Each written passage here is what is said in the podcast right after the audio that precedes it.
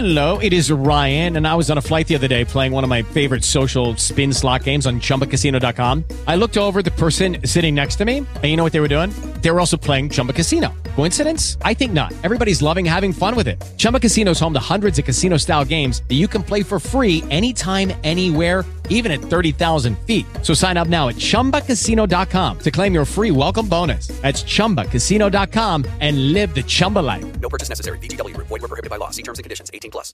With Lucky Land slots, you can get lucky just about anywhere. Dearly beloved, we are gathered here today to. Has anyone seen the bride and groom? Sorry, sorry, we're here. We were getting lucky in the limo and we lost track of time. No, Lucky Land Casino, with cash prizes that add up quicker than a guest registry. In that case, I pronounce you lucky.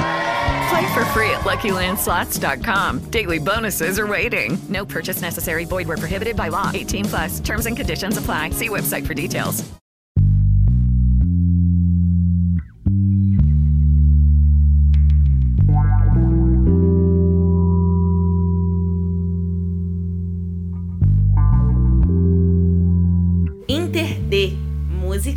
Conhecimento.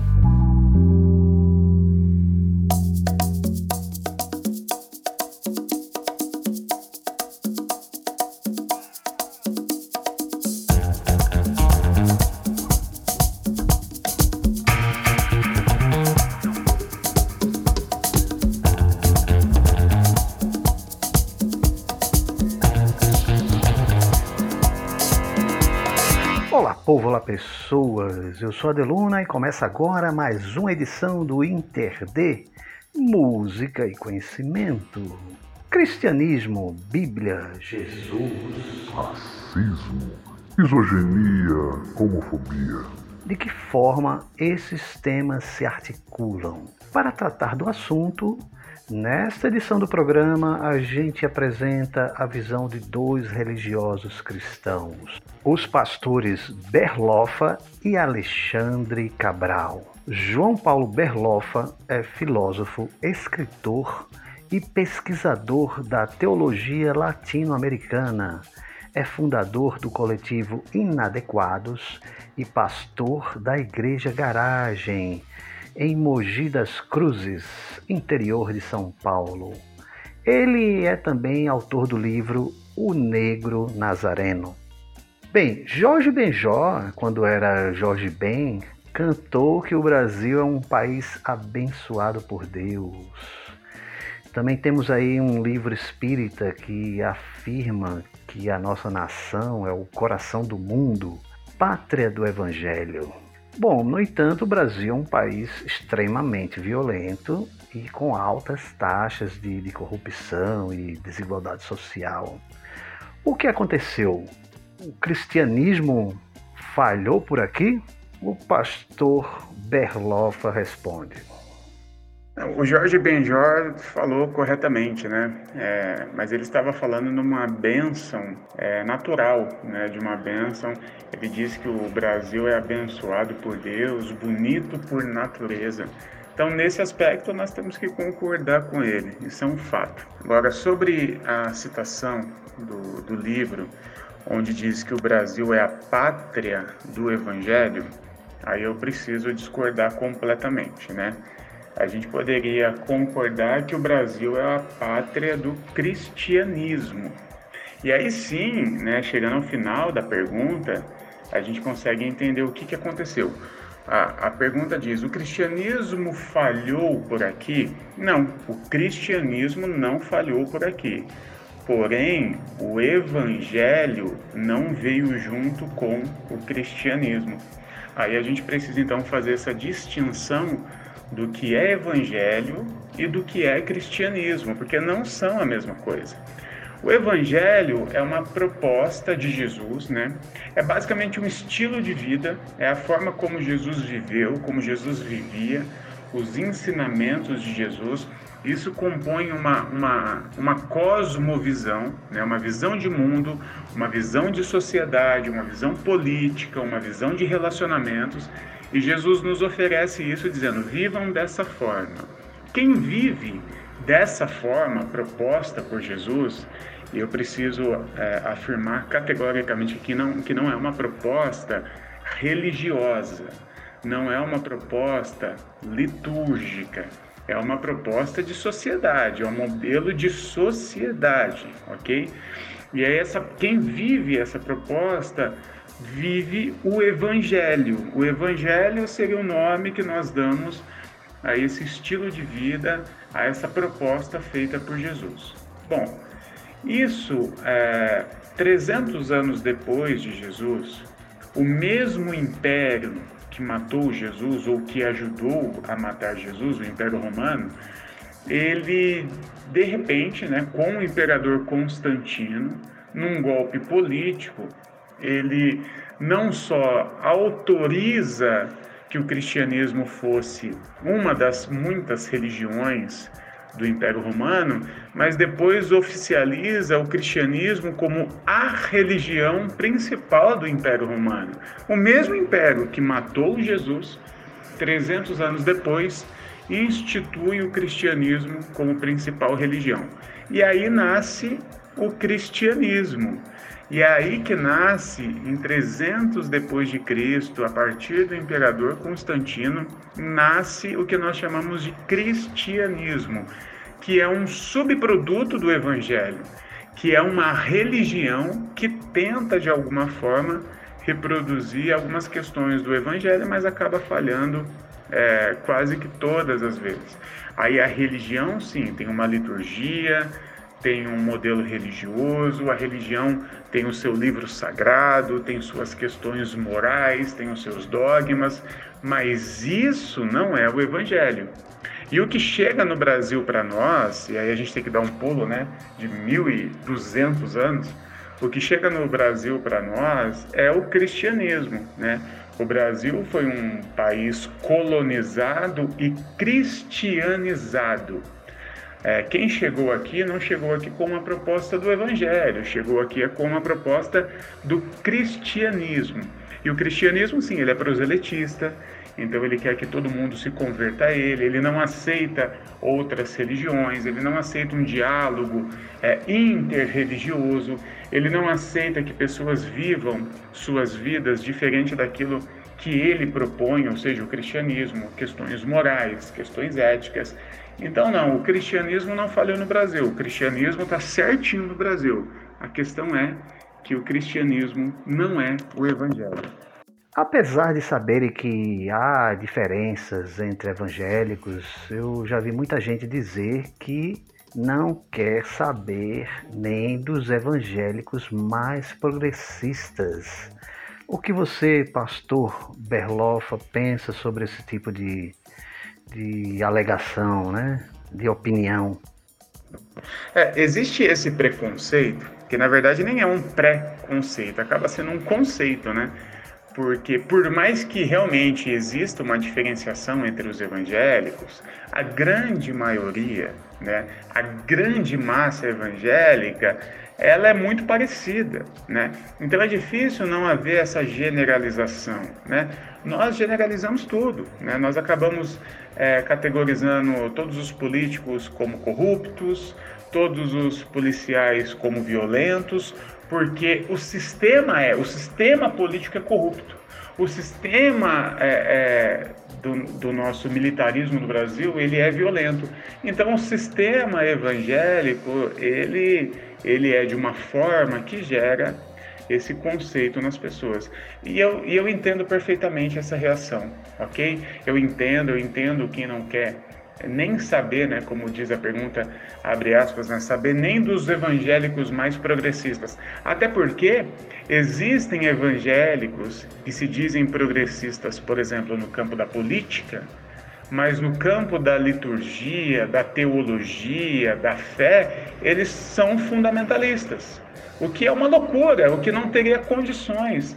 Eu conheço muito evangélico que milita né, em partidos de esquerda, por exemplo, mas que estão dentro de igrejas extremamente fundamentalistas, que tratam a Bíblia daquela forma sacralizada, né, e, e a partir do momento que você torna o texto sacro, obviamente você vai ter que ser um fundamentalista, porque você não vai poder fazer uma leitura progressiva daquele texto. Então eu entendo essas pessoas que tem esses conceitos sobre os evangélicos, né? Se eu puder, se eu puder dizer alguma coisa a essas pessoas, eu diria que é, não generalize, por mais que o sistema é, seja passível, passivo dessa generalização, é, saiba que existem sim pessoas diferentes. Existem pensadores, pensadoras, pastores, pastoras, teólogos, teólogas que pensam uma fé e uma teologia no campo progressista também. Não são apenas esses que militam é, partidariamente no espectro é, é, progressista, mas que tratam a fé, a igreja e a própria teologia também desta forma, de uma forma inclusiva, de uma forma pensando sempre em modelo de sociedade. Então há sim uma outra forma de se pensar o mundo dos evangélicos.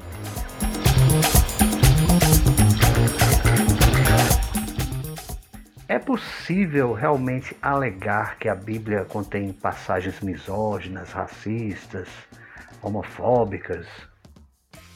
Ah, sem dúvida. Não tem como, é, não tem como dizer né, que a Bíblia contém é, misoginia, racismo, homofobia e tantos outros preconceitos, né? Porque quando nós estamos falando da Bíblia, nós estamos falando de muita coisa. Nós estamos falando de textos que têm de 2.900 anos de idade, os mais antigos, e os mais novos, 2.000 anos de idade. Escrito por homens né, do Oriente Médio desta época. Então, esses homens, eles eram misóginos, eles eram racistas. E é óbvio que em suas escritas, né, é, muito mais até do que, do que um racismo, tem também na Bíblia uma xenofobia extrema né? É, partindo de um pressuposto que Israel era o único povo que Deus amava, que Deus queria se relacionar, enfim.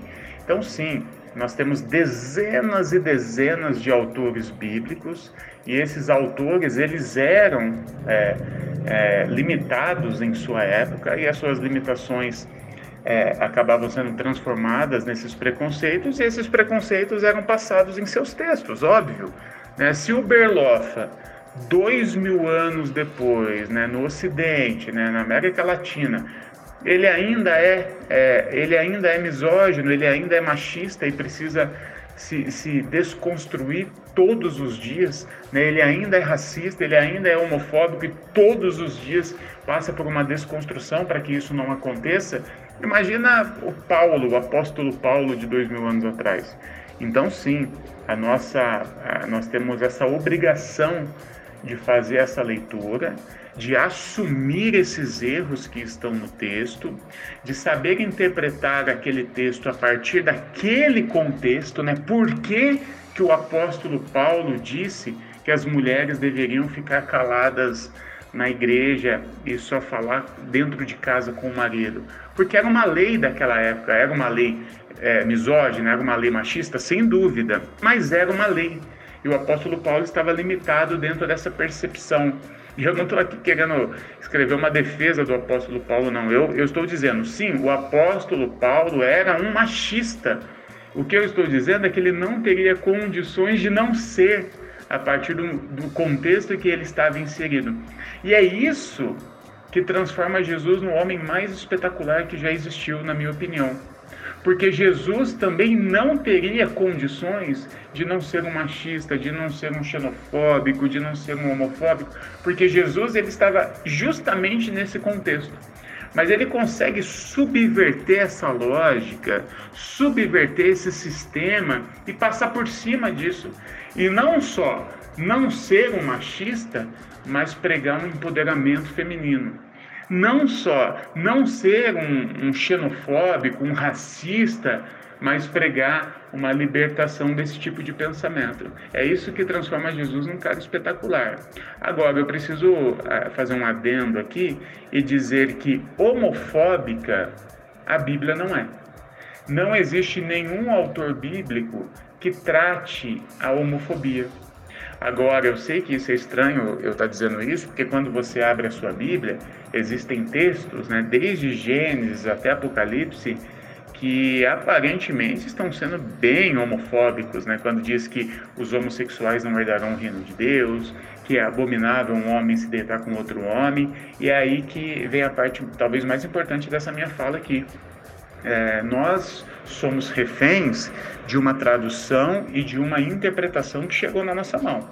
Por exemplo, a palavra homossexual que aparece três, quatro vezes no Novo Testamento, é, dependendo da tradução que a gente estiver usando, essa palavra nem existia naquela época.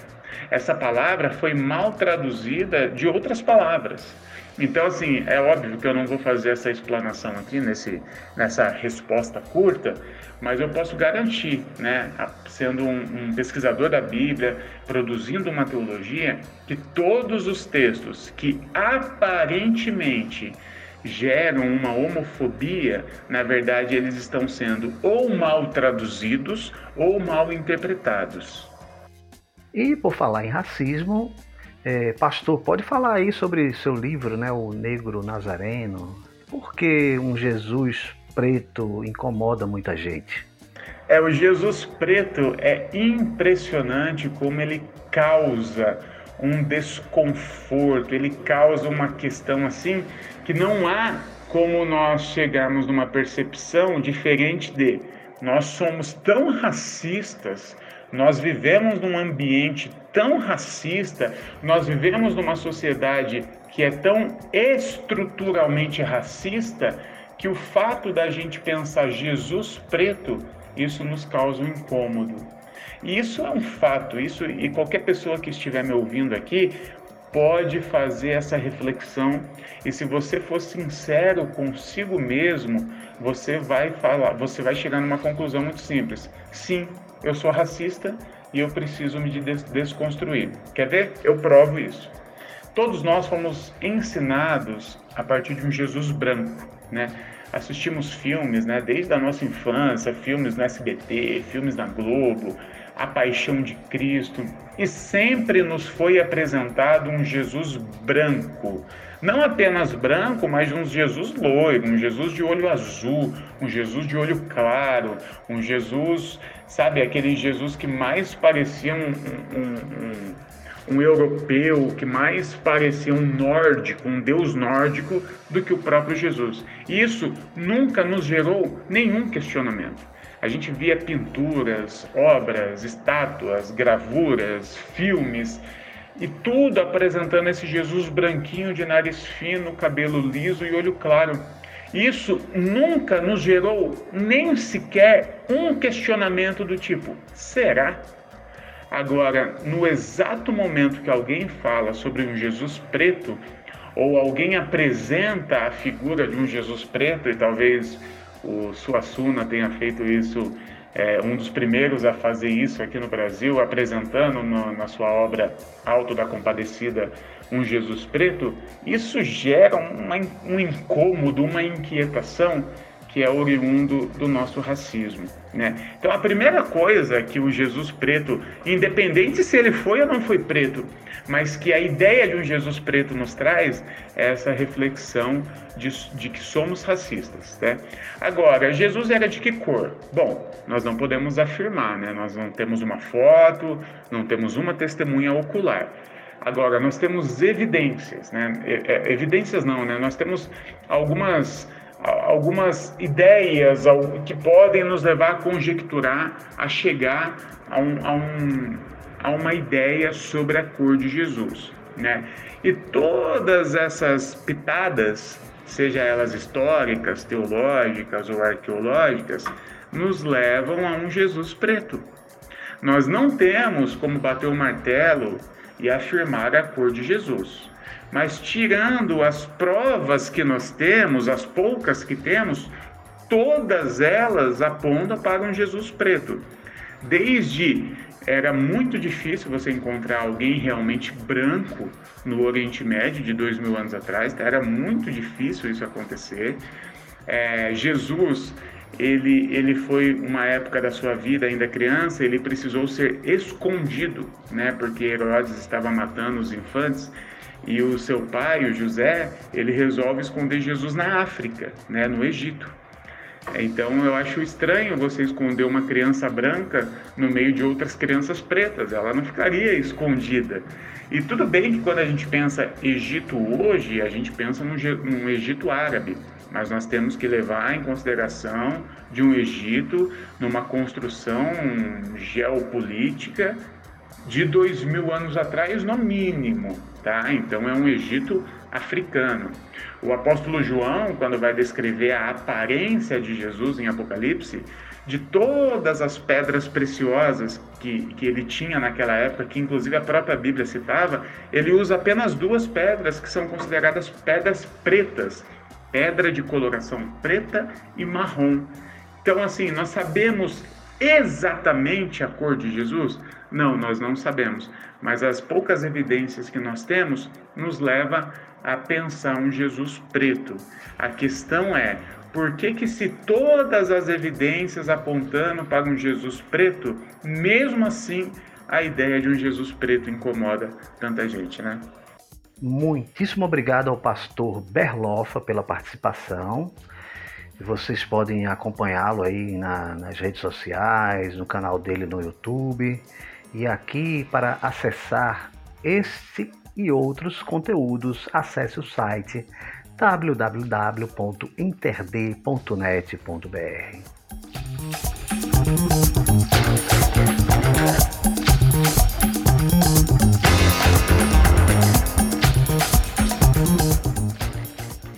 povo, olá pessoas, eu sou a Deluna e trago aqui para vocês, aproveitando que tivemos uma entrevista com o pastor Berlofa, uma conversa que eu tive com outro pastor, o carioca Alexandre Cabral. Foi uma conversa veiculada em 2016, como um programa piloto né, do Interd, quando este ainda se chamava Interdependente. E essa entrevista só foi ao ar na internet, né? Então, sem mais delongas, vamos nessa. Hello, it is Ryan, and we could all use an extra bright spot in our day, couldn't we? Just to make up for things like sitting in traffic, doing the dishes, counting your steps, you know, all the mundane stuff. That is why I'm such a big fan of Chumba Casino. Chumba Casino has all your favorite social casino style games that you can play for free anytime, anywhere with daily bonuses. That should brighten your day a little. Actually, a lot. So sign up now at chumbacasino.com. That's chumbacasino.com. No purchase necessary. BGW. Void were prohibited by law. See terms and conditions. 18 plus. Pastor Alexandre Cabral. É, primeiramente, muito obrigado pela sua participação no Interdependente. E eu gostaria que o senhor, ou seria melhor você, né? Estranho chamar alguém tão novo assim de senhor. Queria que você falasse um pouco sobre a denominação cristã que você segue e por que se identifica com ela. Ô meu amigo, muito obrigado aí pelo seu convite. Desculpa só poder estar respondendo ao menos a primeira pergunta agora, nesse horário aqui quase da madrugada, que eu estava participando de um jantar aqui em casa com dois amigos e só terminou agora.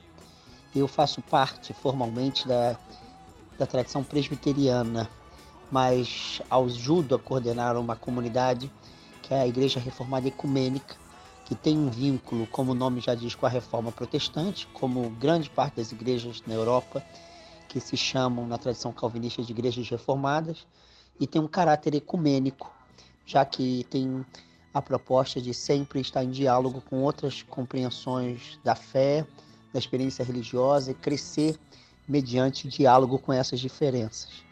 Eu me considero partícipe né, e, e animador dessa, dessa experiência religiosa que, por mais que ela tenha um certo vínculo com a reforma protestante, ela repensa a reforma à luz do diálogo com outras expressões de fé. Pastor Alexandre Cabral, é, não é que isso seja uma novidade, né? pois a história nos mostra que esse tipo de contradição destrutiva é, já ocorreu no passado. Né?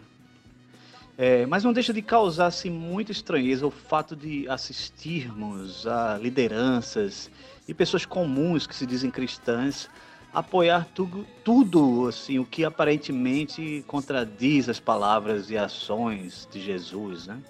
Isso tanto aqui no Brasil quanto nos Estados Unidos, por exemplo. Por exemplo, é gente com discurso de ódio, e praticando agressões contra homossexuais, defendendo o tal do bandido bom é bandido morto, entre outras atrocidades. Né? Isso é cristianismo, pastor? O que, o senhor, que você tem a dizer sobre isso? Quanto à segunda questão, a história do cristianismo ela, ela acompanha uma certa, um certo espírito narcísico na construção da instituição, da instituição cristã, a igreja enquanto instituição. E, de certo modo, o que você tem é uma cultura de rebanho que quer produzir réplicas, réplicas né, de seus valores, que são por si sós narcísicos, já que cada um quer ver no outro a sua própria face e quer que o outro veja a sua face também espelhada no seu rosto. Consequentemente, é, o cristianismo ele é intolerante por nascença, porque ele afirma o seu Deus já nos primeiros séculos, no século II em diante da era cristã, sempre é, negando outras possibilidades de compreensão do significado sagrado. Então, hegemonicamente, a, a, o Deus, na verdade, o Deus cristão, que se tornou o Deus hegemônico, ele pressupõe um deicídio, né? o assassinato de outras possíveis compreensões do do, do, da palavra Deus ou da, das múltiplas expressões do sagrado. E isso se reflete na relação entre igreja e sociedade. A igreja ela não só quer ter um espaço para si, como ela quer que não haja outros espaços que não aqueles que expressem as suas compreensões da vida e os seus modos de ser. Isso, na verdade, está se refletindo diretamente hoje nos fundamentalismos cristãos né, no mundo inteiro, sobretudo no Brasil, com a bancada evangélica, com a intolerância com as tradições afro-brasileiras, com as múltiplas expressões da sexualidade, como os grupos LGBTs, como outras possibilidades de vida afetiva em família, como a expressão do poliamor, é, ou famílias feitas por quatro pessoas que se amam e deliberadamente escolhem viver uma, uma relação a quatro. É, ou seja, na verdade a violência ela faz parte da essência cristã, não, não, com certeza não na mensagem de Jesus de Nazaré, mas na interpretação e da institucionalização dessa mensagem. Por isso eu acredito que violência e cristianismo eles criam uma amálgama por essência e não é um simples detalhe. Não existiria a história do cristianismo sem é, a veiculação de diversas práticas de violência. É, é, é, sempre necessário contrastar isso com a mensagem de Jesus de Nazaré, porque parece que, como disse muito bem Nietzsche, o filósofo Nietzsche, o Evangelho de Jesus morreu na cruz. Parece que Jesus mesmo ele é abortado quando o cristianismo assume as feições históricas como nós a conhecemos.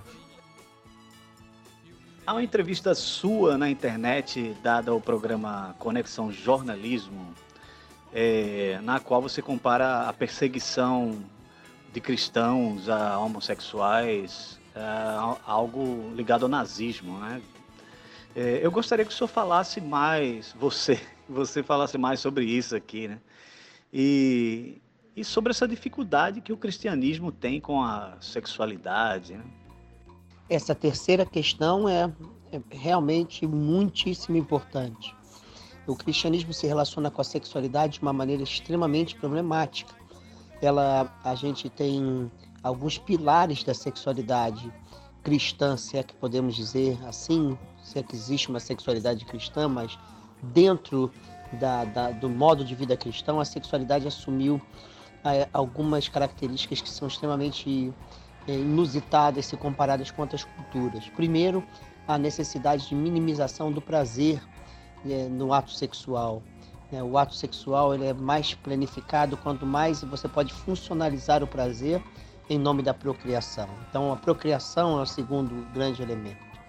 Depois, a sexualidade ela deve ser exercida dentro do matrimônio e o matrimônio é monogâmico e heterocentrado. Então, Todas essas características estruturam em muito a nossa compreensão ocidental de sexualidade por causa da hegemonia, da hegemonia cultural do cristianismo ao longo da história. Ora, com isso, é, com, esse, com essa maquinaria é, cristã na sua compreensão de sexualidade, o que você tem é a, a uma forma de, de, de minimizar a satisfação como um elemento visceral da experiência humana na Terra. Então, a sexualidade, o orgasmo, que é um lugar de satisfação, se ele é funcionalizado dentro do casamento, com pouco com a sexualidade com minimização de prazeres, em nome da reprodução, de maneira monogâmica, heterocentrada e assim por diante, o que você tem é uma, é uma, é uma estratégia para que a vida cristã aqui na Terra ela encontre fora da Terra o seu lugar verdadeiro de satisfação.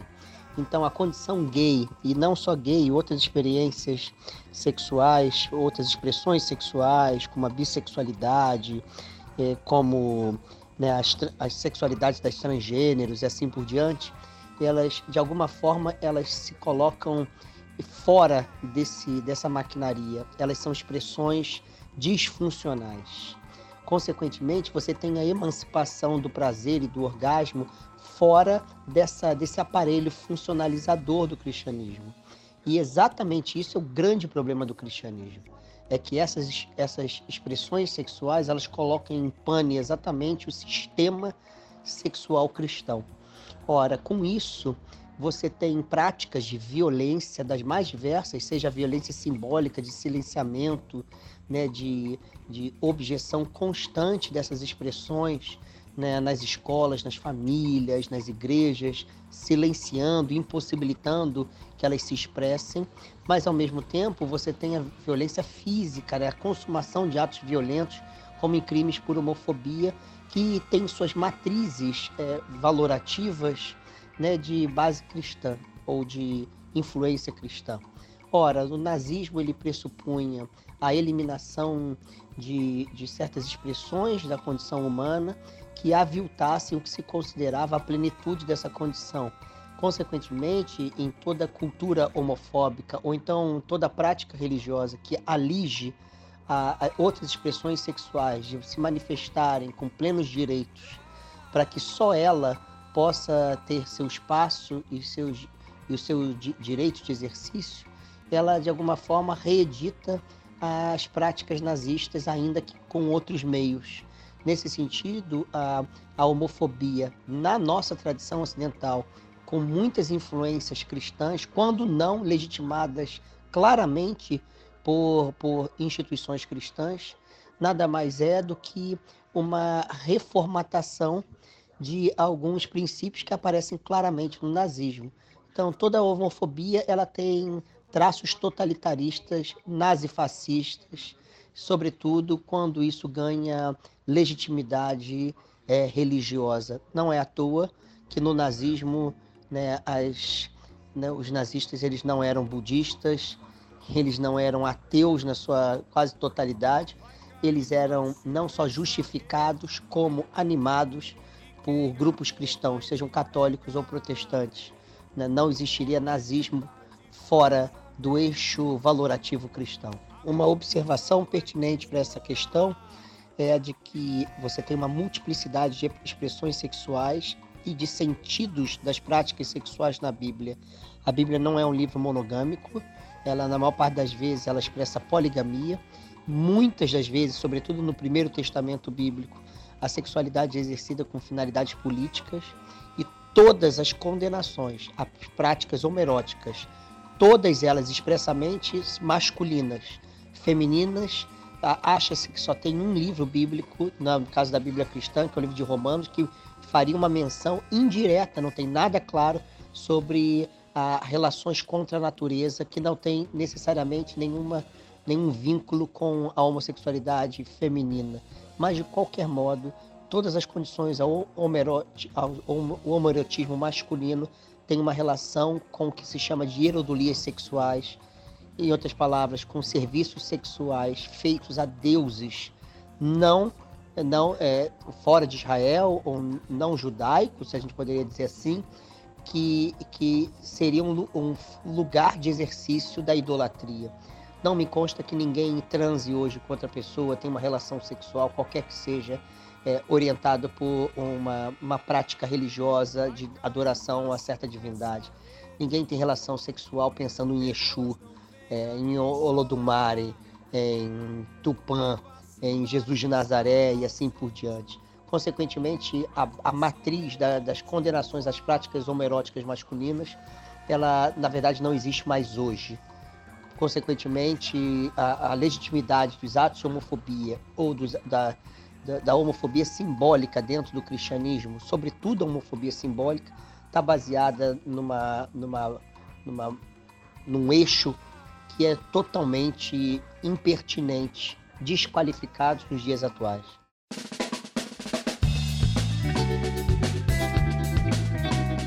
Alexandre Cabral, pastor. É, uma coisa bastante curiosa é o modo como certos pastores e fiéis utilizam trechos da Bíblia. Por exemplo, quando é para estimular o discurso de aversão a homossexuais, né? usa-se de, man de, maneira literal trechos do Deuteronômio, por exemplo. Né? Mas é aquela parte que Jesus diz para que se abandone a riqueza, entregue tudo aos pobres. Ninguém quer seguir essa parte ao pé da letra, né? Como é que se explica isso? A sua pergunta seguinte é muito boa. É da seletividade dos textos bíblicos para a legitimidade de certas práticas eclesiásticas ou comunitárias. É, a sexofobia ela é um sintoma historicamente é, construído com finalidades ideológicas as mais diversas, seja para a manutenção do masculinismo no comando das instituições cristãs e o rebaixamento da mulher com práticas misóginas e discursos extremamente discriminatórios, como por exemplo a ideia de que pela mulher o pecado entrou no mundo, que é uma frase judaica que foi muito bem trabalhada ao longo, ao longo dos séculos da, da história do cristianismo, e como é, práticas discordantes, como as práticas gays, né, das lésbicas, né, da, das, dos bissexuais e assim por diante. Consequentemente, o que acontece no, é, no, no cristianismo é que você tem a preponderância do elemento sexual como sinal mais evidente das práticas pecaminosas. Ao mesmo tempo, você tem é, uma disfarçatez né, de tornar invisível questões sociais muito graves que afetam não somente a minha relação com os meus prazeres, mas as condições históricas de convivência humana, como se elas não fossem o eixo da preocupação da fé cristã. É, né, nesse sentido, é, as questões sociais ligadas aos modos de produção, a competitividade, por exemplo, numa economia de mercado como a nossa, são totalmente desqualificados. Não só isso, pela teologia da prosperidade, que é de origem evangélica no início do século XX, né, na, sobretudo na segunda metade do século XX, e o vínculo que ele tem direto com o modo de produção capitalista, o que acaba é que você legitima biblicamente a livre iniciativa, o lucro, a abundância material e não nota que vários textos do, dos evangelhos a figura de Jesus aparece como aquele que é pobre. E não é só pobre no sentido metafórico, é aquele que era despossuído. Diz o texto bíblico que Jesus não tinha onde inclinar a cabeça. É assim que ele fala a, um, a, a alguém que estava querendo segui-lo. E ele fala que é ele, ele mesmo não tem onde inclinar a cabeça. Consequentemente, a, todo essa, a, essa, esse ato de abrir mão né, do desejo de posse e da produtividade incessante que que coordena, as, a, de certo modo, a, as culturas né, desse mundo globalizado, são colocadas em xeque pelas práticas cristãs. Né? O tipo de amorosidade pregado por Jesus, que é uma amorosidade incondicional, ou seja, a gratuidade do amor, que não visa créditos e débitos, é colocado em xeque com as meritocracias, né? coloca em xeque as meritocracias em geral. E isso fomentaria outros tipos de práticas sociais. Francisco de Assis viu isso. De certo modo, Lutero viu isso, os teólogos da libertação viram isso, Papa João, Paulo, João 23 viu isso, e a, as igrejas continuam cegas, escolhendo textos que legitimem o status quo sociopolítico e mantenham várias práticas de segregação, sobretudo com aquelas que têm, que têm conotação sexual. Você está totalmente certo. É, com certeza, Jesus está muito mais preocupado com a dissolução dos laços sociais, com a favelização né, da, da de, de, vários lugares da, da, da, da, população brasileira, com o hemisfério sul é, empobrecido pela ganância do hemisfério norte, pelo eurocentrismo e pelo americanismo que domina o mundo na atualidade, sem, sem contar com a economia chinesa. Ele está muito mais preocupado com isso do que está preocupado com a masturbação, com os atos de prazer, que muito, quase sempre expressam intenções amorosas e não de destruição daqueles que se relacionam assim. Quando a gente toma contato com aquelas histórias do Evangelho, na qual Jesus demonstra compaixão, preocupação com os mais necessitados. É, eu penso que esses ensinamentos éticos e morais talvez trouxessem muitos benefícios ao nosso convívio diário. Seria tipo um, um paraíso aqui na Terra, né? se todo mundo seguisse. É, mas parece que os que se chamam cristãos inverteram as coisas. Né? Eles passaram a sustentar uma espécie de cristolatria eles exaltam o professor, cantam musiquinhas de louvor, mas seguir os ensinamentos que é bom, é, não sei, tá algo errado aí. E também há um grande apego, um deslumbramento com o que eu chamo assim de o super-herói Jesus, que é você se ligar muito nos supostos milagres, nos superpoderes, né? O Jesus X-Men. E o que é que você pensa sobre isso? Sua pergunta seguinte é extremamente bem formulada. Na verdade, ela já coloca né, os termos do que eu considero uma resposta adequada para isso. Jesus de Nazaré, como dizem os teólogos contemporâneos, ele não veio para pregar a si mesmo, ele veio para pegar o reino.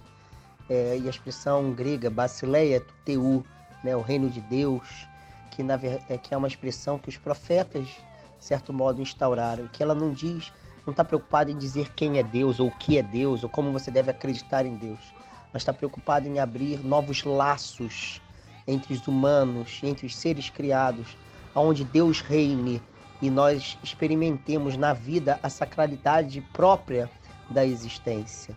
Consequentemente, é, Jesus não está preocupado em ser o mais famoso entre os mestres da história da humanidade. Ele não está preocupado em se comparar com Krishna, com Buda, é, com os orixás das tradições de matriz africana e assim por diante. Ele está preocupado em ele ser a concretização de um sonho de emancipação dos grilhões que assolam a humanidade e a promoção de relações cada vez mais é, benevolentes entre os seres humanos, entre os seres da criação.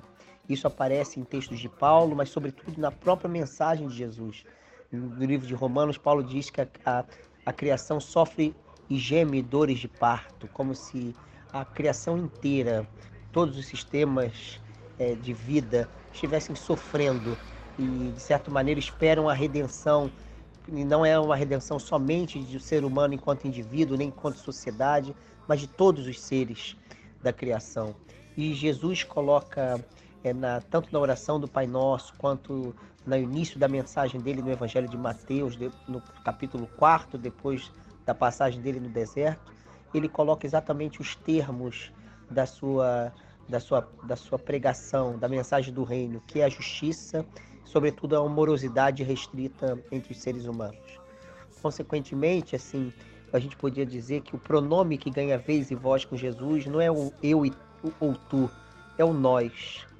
E exatamente essa mentalidade de partilha, de entrega, né, de entendimento, de diálogo, é, é, o que, é o que faz com que Deus reine entre os humanos.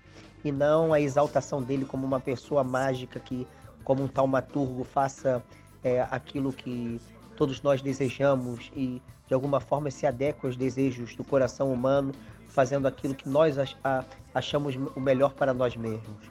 Dostoiévski chegou a dizer nos Irmãos Karamazov, numa passagem do Grande Inquisidor, quando Jesus aparece diante do Grande Inquisidor, é, ele diz na boca do grande inquisidor que as pessoas não querem o Cristo, elas querem os milagres.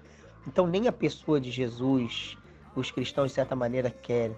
Eles querem benefícios próprios por meio de Jesus.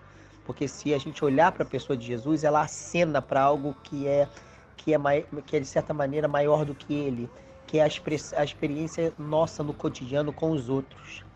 E, e nisso me permite afirmar, como alguns rabinos e alguns autores de tradição cristã, que ou você experimenta Deus no outro, seja o outro um outro humano ou um outro não humano, ou na verdade Deus não passa de um ídolo da abstração da consciência humana, com conceitos cada vez mais refinados, mais desencarnados nas nossas experiências.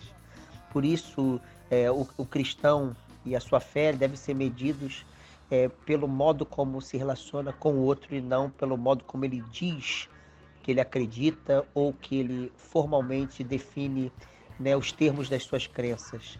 Né? A gente poderia dizer: mostra-me como amas e mostrarei quem é teu Deus. Essa me parece que é a expressão máxima da mensagem do Cristo. Pastor Alexandre Cabral, muito obrigado pela sua participação. E para finalizar, é, eu queria que o senhor pensasse no seguinte: você, o que é que você acha que Jesus diria para aqueles que se dizem seus seguidores e os que não seguem também nos dias de hoje? Muito obrigado, abração, pastor.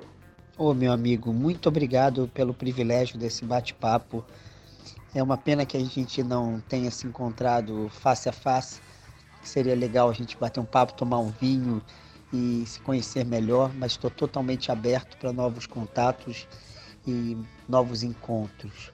Eu acredito que Jesus hoje falaria, se ele tivesse carne e osso entre nós, para cada um dos seus seguidores, ele faria, falaria exatamente o seguinte: é, esqueçam a mim e ao meu nome, se lembrem do outro e do nome do outro. E quando você acolher o outro, amá-lo, entendê-lo e favorecê-lo, em verdade você estará acolhendo a mim. Eu acho que essa é a religião que Jesus fundaria hoje para além da moral, a amorosidade e a criatividade dos afetos humanos. E exatamente por isso eu acho que os seguidores de Jesus encontrariam o maior dos desafios, que não é a oração, não é a leitura de textos sagrados, mas é a sacralidade das relações humanas. E, sobretudo, hoje, nos ecocídios mais diversos, a sacralidade das relações dos humanos com a natureza, que é a casa que nos permite viver enquanto não findamos nessa vida. Um grande abraço, meu amigo. Conta comigo sempre. Interde Música e Conhecimento. Apresentação e roteiro Adeluna. Trabalhos técnicos Pedro Santos. Voz da vinheta Thaís Queiroz. Música da trilha Banda Monjolo. Apoio cultural Estúdio Bacamarte.